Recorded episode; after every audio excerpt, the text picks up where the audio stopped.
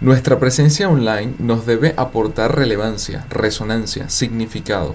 Asimismo, tenemos que encontrar el contexto adecuado de cada consumidor para lograr ese engagement que todas las marcas buscan y pocas alcanzan o encuentran. En consecuencia, debes mejorar tus habilidades para diseñar, probar y construir los productos y servicios que tus clientes quieren.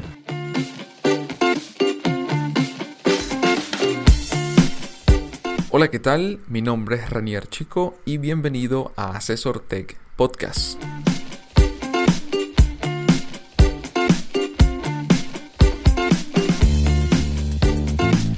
Opiniones, entrevistas y recomendaciones acerca de negocios digitales, productividad, trabajo freelance y remoto, internet y tecnología en general.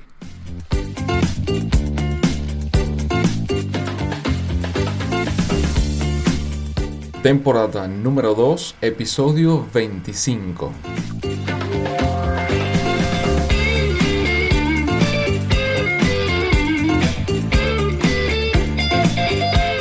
Como he comentado en otros artículos y podcasts, considero que las pymes, microempresas, startups, emprendedores y profesionales independientes es donde deben iniciarse las grandes empresas que buscan aprovechar la tecnología e Internet. Y seguro te preguntarás cómo conseguirlo, utilizando métodos, técnicas y metodologías probadas y que además sean ágiles y dinámicas. Esto te permitirá esbozar tu idea de negocio o la potencial solución para optimizar el modelo de negocio que ya tienes. La meta es poder comprobar hipótesis y obtener resultados tangibles en el menor tiempo posible y a un costo bajo, a veces con inversión cero de dinero, más no de tiempo, claro está. Recuerda que este es el tercer audio y un total de cuatro donde te explicaré de forma sencilla las palabras o términos que están en boga y que debes entender y tomar en cuenta para tu estrategia empresarial. La primera fue la estratégica, la segunda la tecnología y ahora vamos con la tercera, los negocios. La primera palabra o término dentro de esta categoría negocios es Canvas específicamente Business Model Canvas o lienzo de modelo de negocio. El Canvas es una herramienta para alcanzar un modelo de negocio óptimo. Este método describe de manera lógica la forma en que las organizaciones crean, entregan y capturan valor. Permite tener una radiografía del negocio o esbozar una idea para comprobar su viabilidad. Segunda palabra o término, Lean o lean. Es un modelo de gestión enfocado en la creación de flujos para poder entregar el máximo valor a los clientes, utilizando para ello los mínimos recursos necesarios.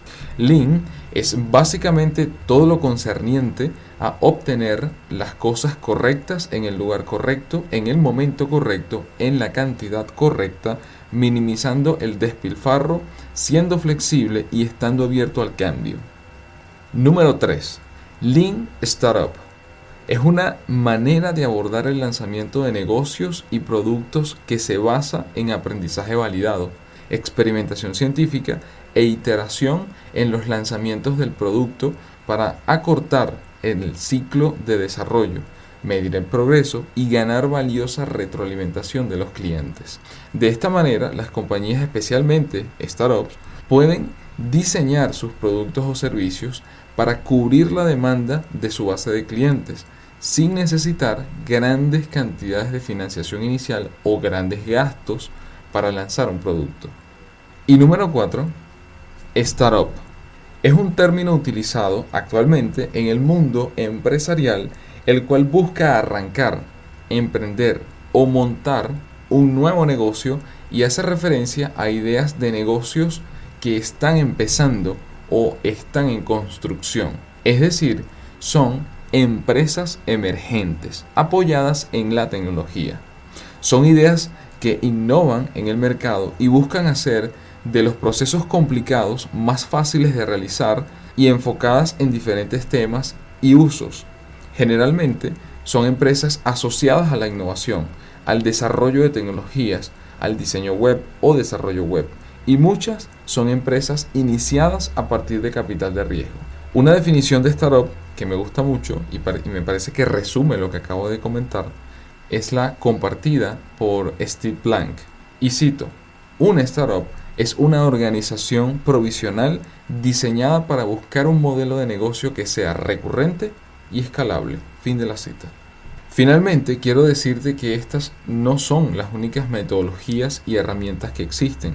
Sin embargo, considero que son la base para el resto de los procesos que desees realizar para el desarrollo de un proyecto web, una aplicación, un cambio en la propuesta de valor, la implementación de una nueva herramienta o un nuevo producto o servicio para tu empresa.